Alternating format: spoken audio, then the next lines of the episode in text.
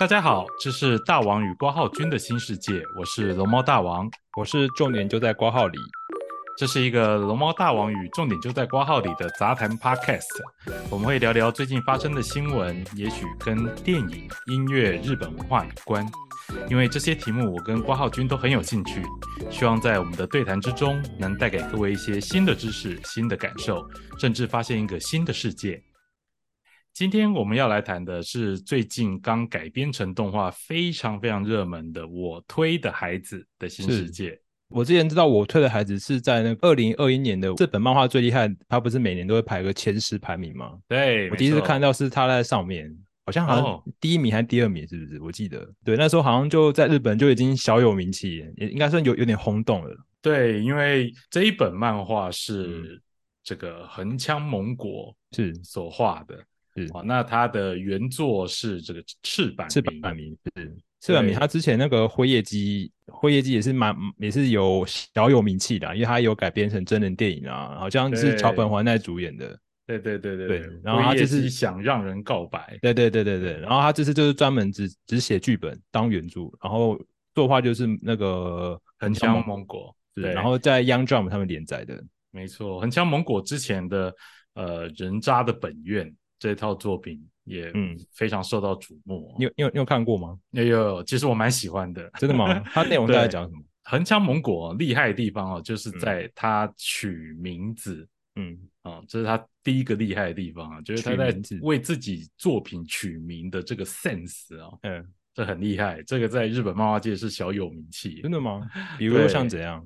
呃，像他的上一本啊，因为他之前是画这个成人像的作品，嗯。他之前的一部作品，在这个人渣本院前一部作品叫做《你是我的淫荡女王》哦，我这听起来更恐怖，好厉害啊！就是听起来就哇，这个淫荡就用进去了。对，那当然它的内容也是非常的怎么讲，刺激大胆。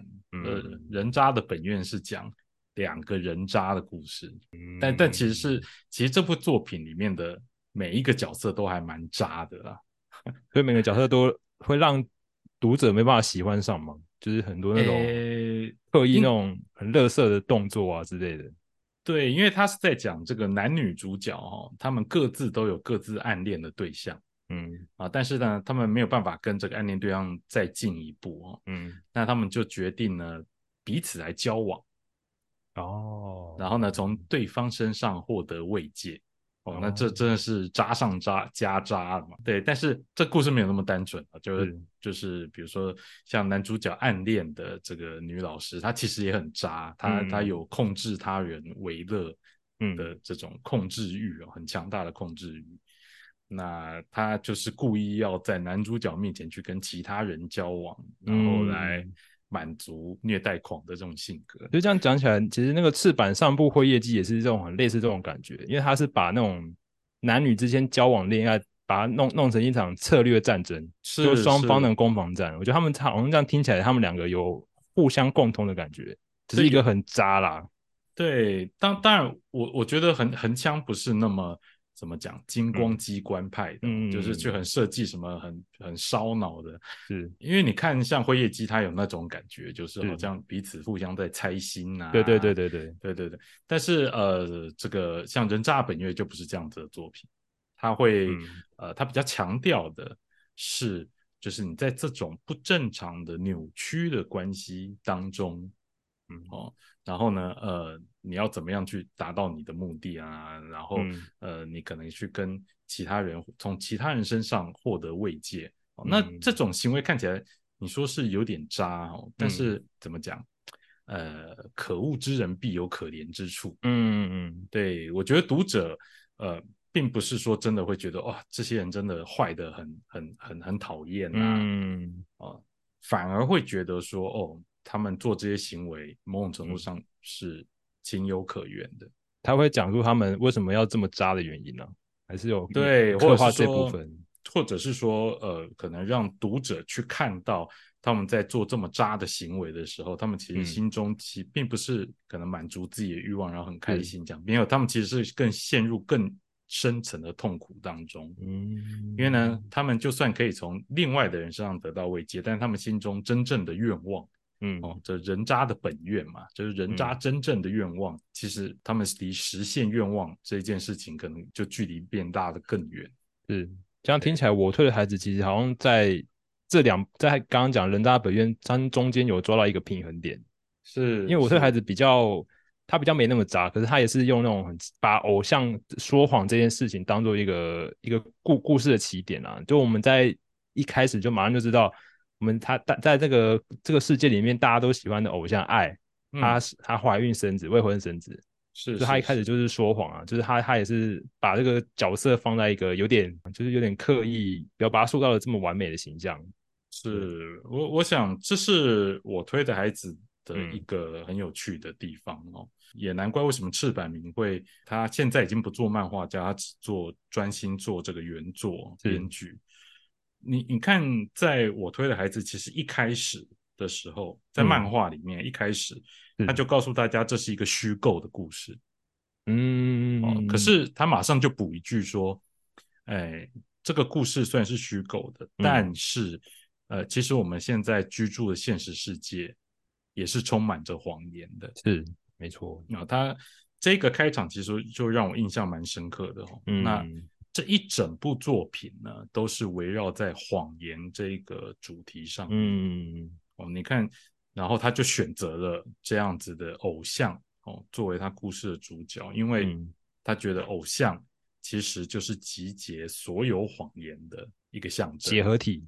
对，嗯，那我觉得这是一个很妙的部分。是刚好日本又是一个很有名的偶像大国。对对对对，有很多偶像传奇，那种那种有的没有的事情很多。没错，是对啊，对。然后如果所以所以会会他会让让我退，那让开始读者就会他觉得这应该就是那种成长偶像故事啊，嗯哼。然后很快的，你这样马马上就爆，就丢出一个爆点，偶 偶像生孩子，然后马上又丢出个爆点，然后这个然后那个帮助他生生帮助那个偶像生产的。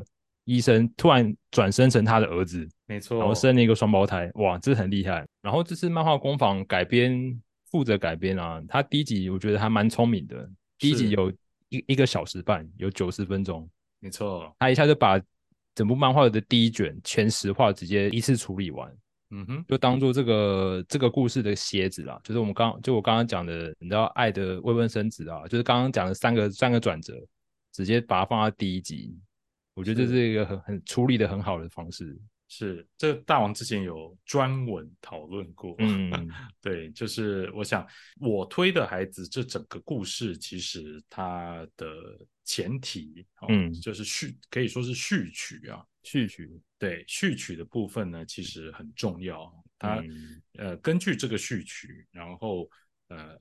后面的故事其实其实跟序曲本身并没有关系，但是序曲里面发生的这一些所有的事件哈，都是影响到未来的所有剧情。嗯，那呃，你也可以把它分成按照呃一般的动画节目制作，就是半小时半小时一集这样子的形式。嗯，对。但是你一口气以九十分钟的形式把这个序曲全部讲完。嗯。哦，除了说，呃，观众会在这个序曲当中哦尝到这个原作本身就隐藏的好几个转折，嗯，哦，像您刚刚提到的，已经有好三四个转折，是，对，那所以观众在最后会得到呃惊吓哈，嗯，你在看完第一集的时候，可能就会被吓到，然后就会引起你的注意力哦，然后让你继续追剧下去。最近有哪部作品也是用这种改编方式吗？呃，就是第一话加长啊，然后就把基本上就是把铺陈的故事就放放上一个加长版里面。我觉得比较难啊，嗯，我我现在一时想不出有这样子的例子哦。我我要讲的是，因为你会发现哈，这个我推的故事，如果说大家看到他的事前宣传呐，是。都会以这个很厉害的不世出的偶像小爱来当做主角，是。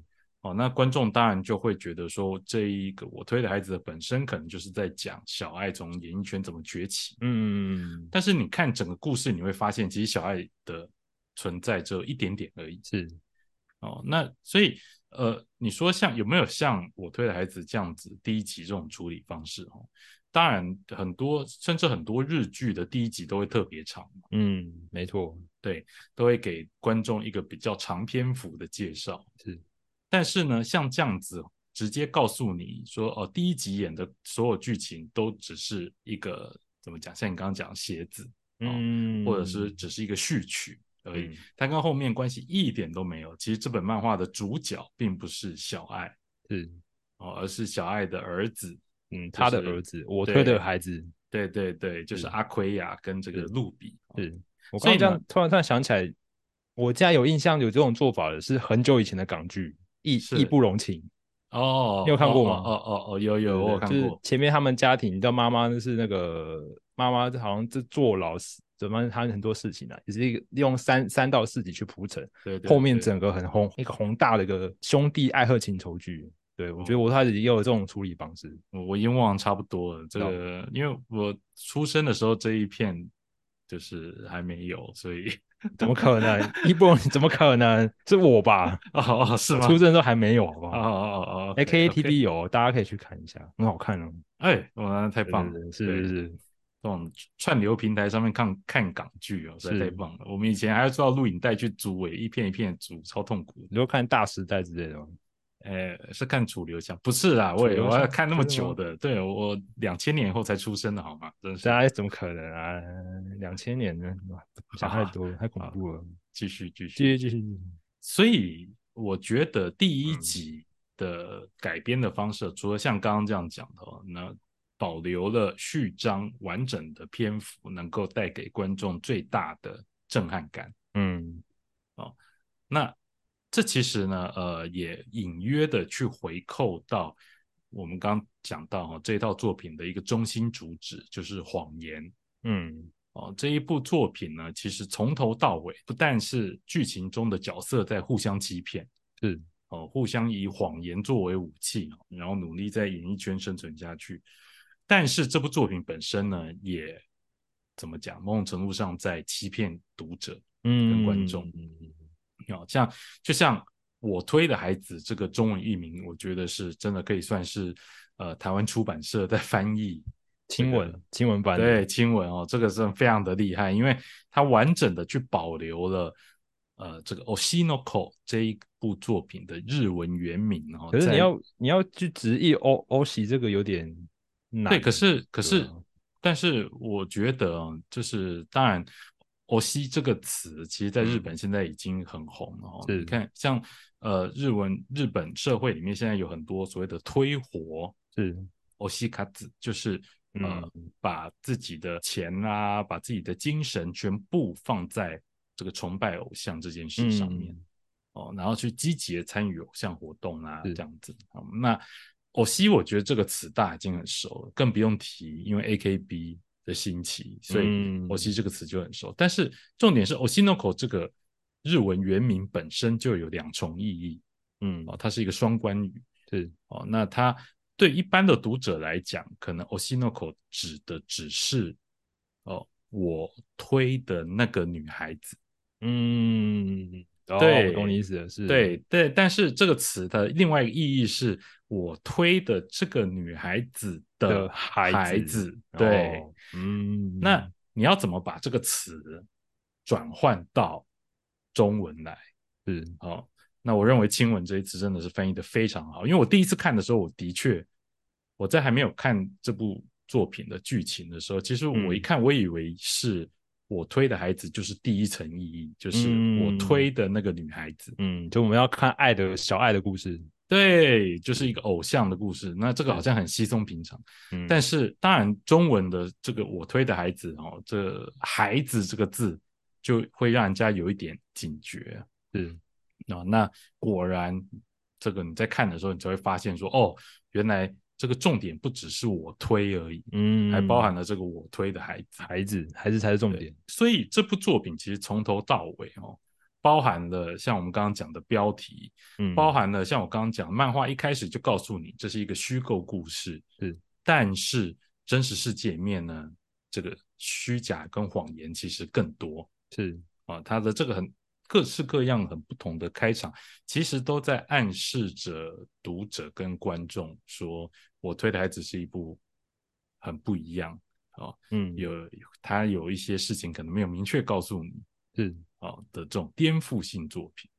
是，我觉得我推的孩子这个名字，他还就是他在取名上还有一个很很有趣的伏笔，是。就是你如果去看这部这部作品真正的那个封面上啊，你知道那个我推的它外面还有一个方框的对对对对对，挂号，对前后有一个框框框起来，对那这边也是一个伏笔，因为如果在故事里面，如果他们有那种专有名词的解说，是他们就会用这个方用那个方形挂号把它夸载哦进去，对对对对 OK 所以这个它这边也是一种名词，他跟你讲，它它在这个作里面是一个名词的意思，专有名词。对对对对。然后翅膀还没有说我推孩子在这个这个方在这个故事里面代表什么意义，OK，对他没有真的解释这个词，是是是，所以这也是一个谜题，就对。，对，是也是个伏笔，是那你觉得像我们刚刚讲的这个，他一开始就拿到了这个这本漫画好厉害嗯的大赏，是那漫画要去改编成动画，呃，这当然会，你也可以照本宣科的把漫画的剧情都放上去了，但是很嗯困难啊。那因为是动画时间有长度的限制啊。是。那你觉得呢？就是这一次我推的孩子在漫画改编成动画的这件事上面呢，有什么地方是这次制作公司做的还不错的地方？嗯，我觉得第一个是作画上，我觉得蛮厉害的，是，因为因为像很像蒙古，它里面作画，还有它有些地方是用那种，你看会觉得 kila kila，就是很很亮啊，很漂嗯亮、那种偶像式的闪亮部分。是，然后动画工坊这次改编，它有呈现这种里面的方式，嗯哼，可是当他当他当第一集的最后的那个画面，我觉得他突然就让那个整个场面的调性就变得比较阴暗。是，是，而且很厉害。而且我本来想象中，那我本来以为以为动画这边会处理的很煽情，嗯哼，但是但是他第一集层面，我觉得他反而用了比较安静的方式，就是这种淡淡的配乐啦，然后让那个高桥李依慢慢去跟孩子讲，就是到底就是配配小爱的这个声优，是去去表达对他们的感情啊，说我我爱你们之类的。我觉得这嗯。个地方处理的蛮好的，比我想象中的处理好很多。那我可以再提另外一个就是、呃，因为这一套动画它嗯。其实对很多读者来讲，其实已经等了很久。嗯，哦、这个当动画在今年呃这个四月推出的时候，其实漫画已经进行了好长一段时间了。是啊、那呃，对于动画来讲哈、我觉得很有趣的是，像他在他的 OP 哦开场、嗯。这个主题曲的的部分，那个 U R So 比写的，对，他在开场的动画里面哦，他其实在画面里面藏进了许多原本我们在看漫画第一集的时候不知道的一些线索进去。嗯，啊、例如说呃，我们会看到有一些神秘的数字，是对，然后出现在片头里面。哦这这个对于看过漫画的人来讲，哦，他可能大概知道这个数字指的是什么。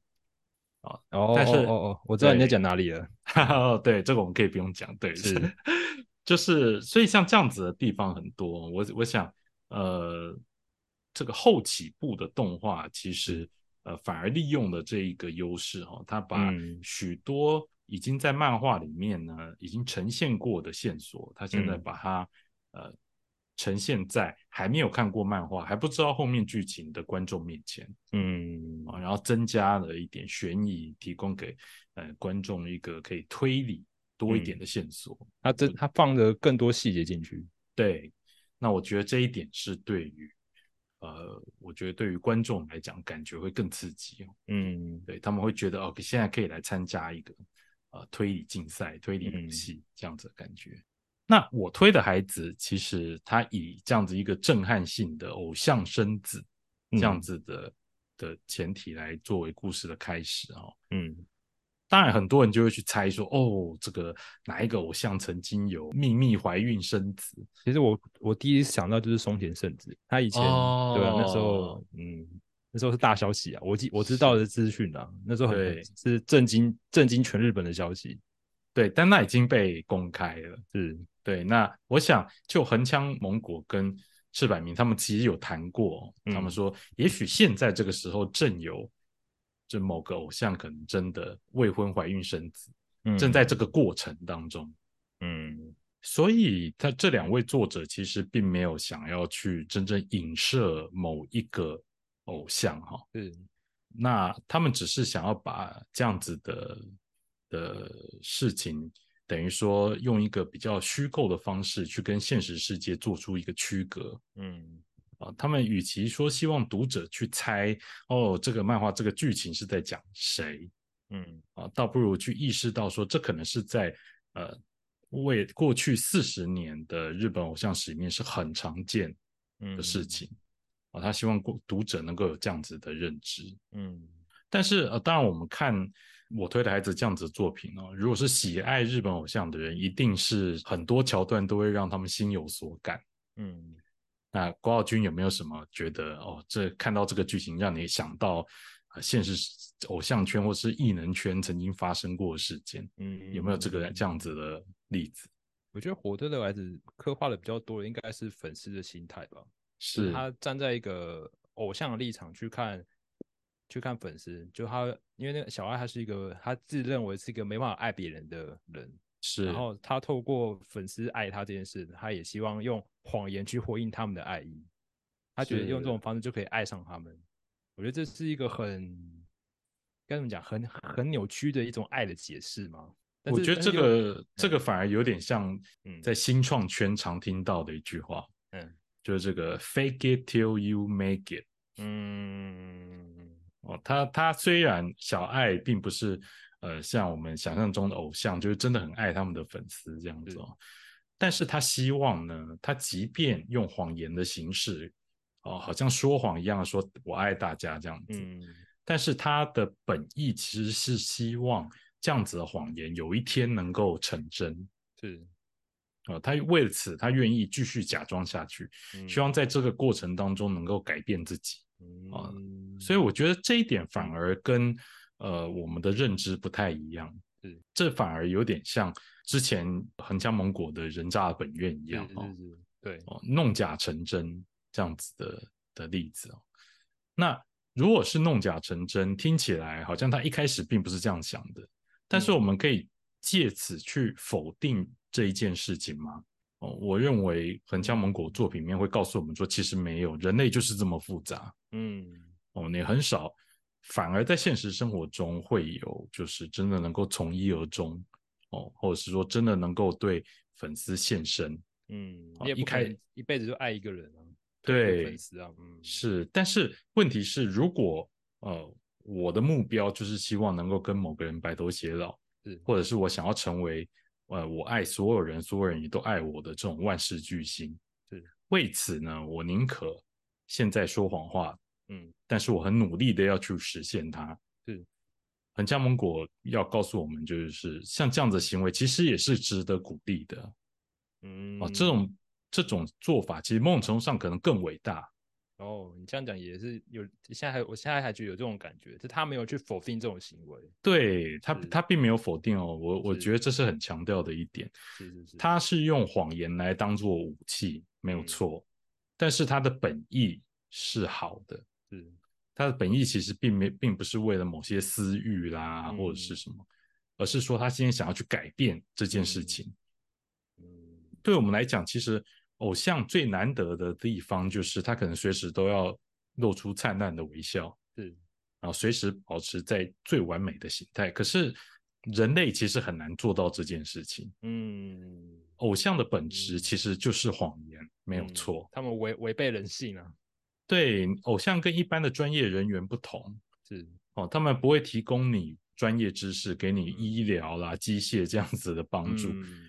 他们就是来鼓励你，告诉你人生多美好。嗯就像明灯一样，永远站在前面。但是光这件事情其实就已经很困难，是我觉得这是很了不起的地方。那要达到这样子的目标，嗯，就是要透过谎言这样子的工具。他们要把他们最好的面表现出来，就要堆对砌背后要堆砌很多是不为人知的事情啊，所以你看，我对孩子里面会特别的去加重，呃，在偶像产业里面的黑暗面。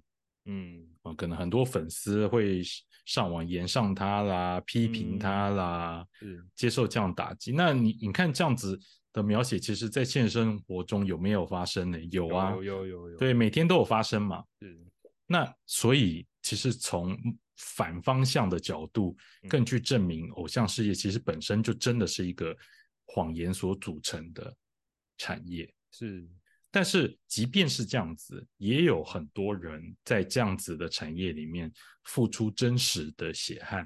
嗯嗯，要去呈现最完美的一步哦。这这一点，我觉得我推孩子厉害的地方，就是他在呃，各位看动画第一集的时候也会看到，就是好像是第二集哦，嗯，就是小爱的经纪人，嗯，哦，就是后来这个呃，他们经纪公司社长的这个女朋友，对对对，啊，他老婆，他太太啊，他太太，他太对太，他太太也有讲到，就是在经营方面的的困难，是哦。但是你看他们，呃，包含的这一位这个社长老婆，然后还有小爱，还有 B 小丁的这些人，他们都很努力的要去实现自己的梦想，嗯，啊，要去把这个谎真正圆到圆满。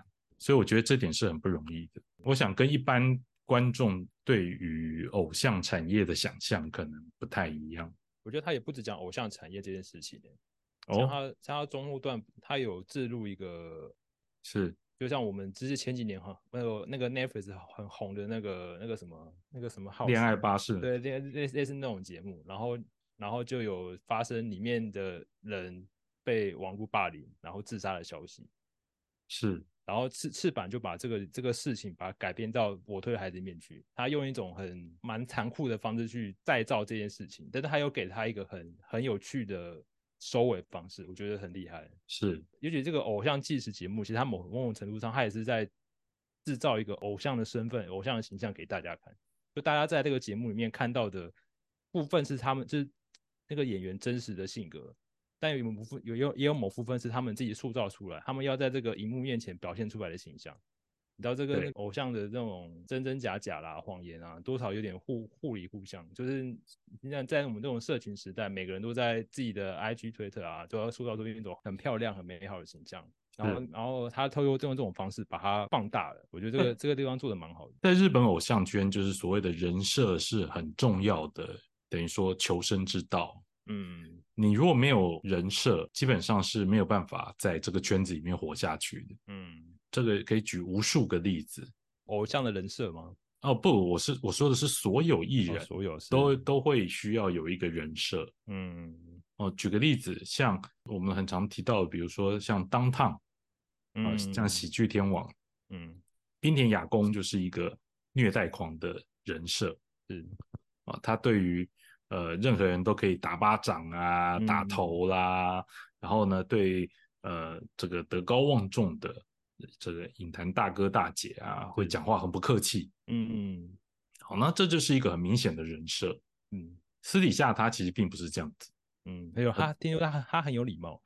对，这个最有趣的地方是哈，呃，滨田雅宫闹过很多不伦的事件。哦，是是是。对，那在这些不伦事件的时候，里面呢，呃，这个小三呐，嗯，会公开这个冰田私底下的私讯。是，你会发现哦，在这些抖 S 吗？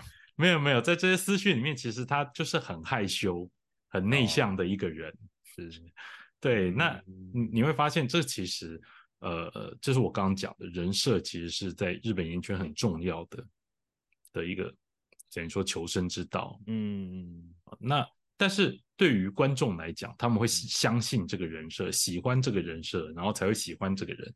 但是同时也会误认为说，哦，这个人设就代表是他们的全部。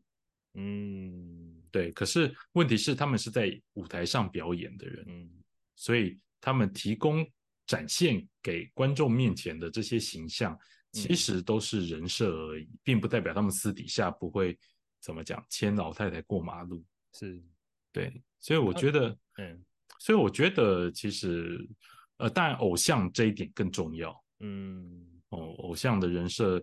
会甚至会超越偶像本身。是你刚刚讲偶像人设，我突然想到很久之之前有个偶像，你我不知道你你应该有听过啦，早安家族的四勇桃子。哦，对他那时候的人设形象就是被欺负。是是是是，他就是。要一直负责装可爱啦，就是他的头发要捏着很可爱，就是用发胶粘的翘起来的，像卡通双马辫这样。对对对，双马辫那样子的。然后他他在节目里每次都要被人家打头啊，被人家踢屁股啊，然后被人家说就是他装可爱，然后都要被大家嫌说你明明哪有那么可爱，然后你现在一直在那边装可爱，嗯，用这种方式来嗯制造。笑点，是。对，这也是一种很人设。然后他现在已经那个隐隐已经隐退了，是是。对，那当然我，我觉得人设这件事情，我们可以另开一次节目来讲，嗯因为这个题目实在太大了是，啊。那不过呃，人设这件事情呢，我们刚其实原本提的是呃霸凌事件哦，嗯，这个网友言上，然后导致霸凌。是。啊那木村花呃，他原本是在 Terrace House 嗯。这一个节目是这个实境秀里面演出啊，然后后来因为霸凌，然后轻生。嗯、啊那我想，呃，我推的孩子其实某种程度上，我们刚刚讲的两位作者其实并没有真正要去影射谁哈，嗯但是他们会利用偶像史这么长时间里面各式各样发生过的，呃，这些而且是很常发生的事件，来作为创作的基本。是包含了像在这个作品里面有出现天才童星，嗯，就是会号称一秒钟掉眼泪的天才童星。哦，那然后还被嘲笑说，哦，是很会舔小苏打的。嗯，对对对对对。然后他 后面还有说他他出过很多专辑啊，反正都红不起来。对对对，是那其实像这样子的角色，你可以在呃演艺日本演艺圈找到各式各样的例子。哦太多了，对，你会想到安达佑实，嗯，哦你是或是芦田爱菜啊，对，芦田爱菜，嗯对，那当然还有就是比较不幸，就以前很红，但是后来不红，嗯或者是说这些童星在呃长大之后呢，要转换跑道，嗯，他们面临转型的问题，对，会面临转型。其实你看，像安达佑实他自己也说，他在转型的时候也的确面临到一些是问题哦。他嗯。初次要去演这个有裸戏的作品的时候，也是被攻击的很惨。我。记得那个花销花销道总嘛，我记得，对对对嗯。对，那这某种程度上都是被人设所束缚是，的一个结果哈。嗯。那我想，呃，这是大家在看我推的孩子的时候会得到的另外一种乐趣哈，就是嗯。他好像是在呼应现实偶像史里面发生过的一些事件。是，啊，那然后会让你去猜测说，哦，OK，接下来剧情可能会发展成什么样子，嗯嗯嗯。大概是这样子。嗯。所以这就是今天我们谈我推的孩子啊，就非常呃推荐给嗯。所有喜爱日本偶像的观众哦。嗯但是我我我想我会推我推的孩子啊，嗯。之前我也写过这个系列的文章哦，我也写过呃我推的孩子里面某些剧情可能呃改编的这个真实偶像史，日本嗯偶像史所发生的悲剧。呃，我很喜欢这部作品的一个原因，其实并不只是因为我觉得它对于这个日本演艺圈刻画很深刻哦。嗯我喜欢它另外一个原因，是因为台湾观众其实对于偶像文化并没有那么的深刻了解。嗯嗯，没错，是，我我我为什么会这样讲呢？其实并不代表说哦，这个台湾人都不喜欢偶像哦，其实并没有哦。呃，这个台湾喜欢杰尼斯的观众其实是很多的，是，但是我要讲的是，呃，大众哦，其实对于偶像文化一直有一个落差嗯哦，甚至说应该是对日本演艺圈文化其实有不了解的地方。嗯哦其中一个根据就在于我刚刚所提到的人设这件事情。像我刚刚说的，日文演艺圈其实对于人设这件事非常的看重嗯哦。那没有人设，其实就活不下去啊、那但是人设也不代表这个人的所作所为，或者是他这个人本人是什么样子。嗯但对于台湾的观众来讲，其实分不太清楚这种人设的设定。嗯就像你刚刚讲的这个四永桃子，嗯啊、你可以想象他在台湾，如果呃他在节目上一直被欺负的时候，其实一定会有很多人为他抱不平。嗯，哦，大家可能不会理解说这只是一个表演。对戏剧效果。是，再来是说，哦、当台湾的观众如果说发现某一些人做出跟人设不同的事情的时候，嗯感觉被背叛，嗯，他们觉得你这你这他前面都是用演的，那这他们知道这个演的效果啊，对对对对对，那其实呃，在日本那边呃，当然也很容易发生像这种呃人设不符然后延上的事件哦，非常非常严重哦。就像这个剧里面，就是会甚至会去刺杀偶像，嗯，哦，这种事其实发生过很多次了是哦。那台湾观众也是哦，那台湾观众甚至会呃，因为对于人设的陌生，所以呢，对于这样子的反应会更强烈一点。是，我想呃，这个其实呃，我推的孩子某种程度上，对于台湾观众来讲，我觉得是一部可以教导大家 怎么去偶像文化的一部，对，可以正确的去看待偶像这件事情。看待人设这件事情。对我，我认为这部作品可以达到这样子的效果。是，其实台湾也有很多 KOL 啊，他们也在他们他们的 YouTube 频道塑造某种形象啊，是是那种也是一种偶像的塑造。是是是，没错，对。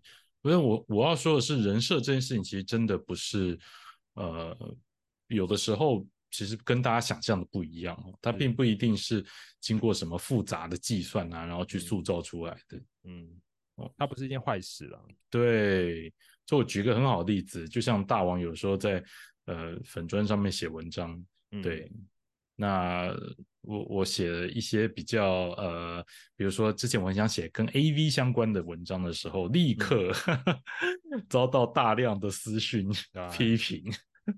我我还在期待你有 A P 文章呢，啊，对，到底什么时候开始写呢？不行不行，因为言上太多，所以我就连偶包就对了，对，就偶像包袱。对，你会发现这个其实并不是我所想的哦。对我，嗯我很想去写这样的作品，但是可能因为呃我的读者的嗯。族群，他们可能已经习惯了我某些文章，所以他们可能嗯。会对、对我的期待会不太一样。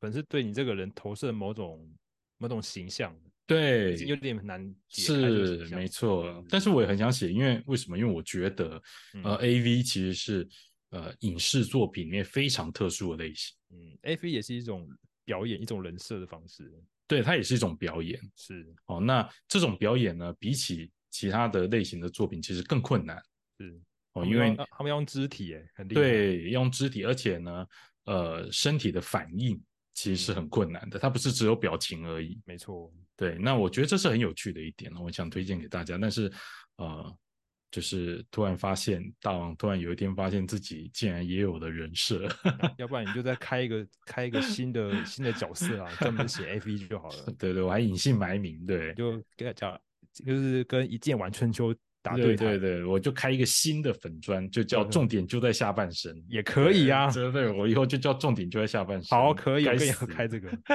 来来来，好，那这就是我们今天要谈的。啊，这个最近改编成动画的《我推的孩子》，我觉得非常适合台湾观众，或是喜爱日本异能文化的观众来看这部作品。嗯，对，那我们今天的节目就到这里啊，谢谢各位，请各位能够多多给我们指教批评。感谢大家，对，谢谢。那今天节目就到这边，好，各位拜拜拜拜。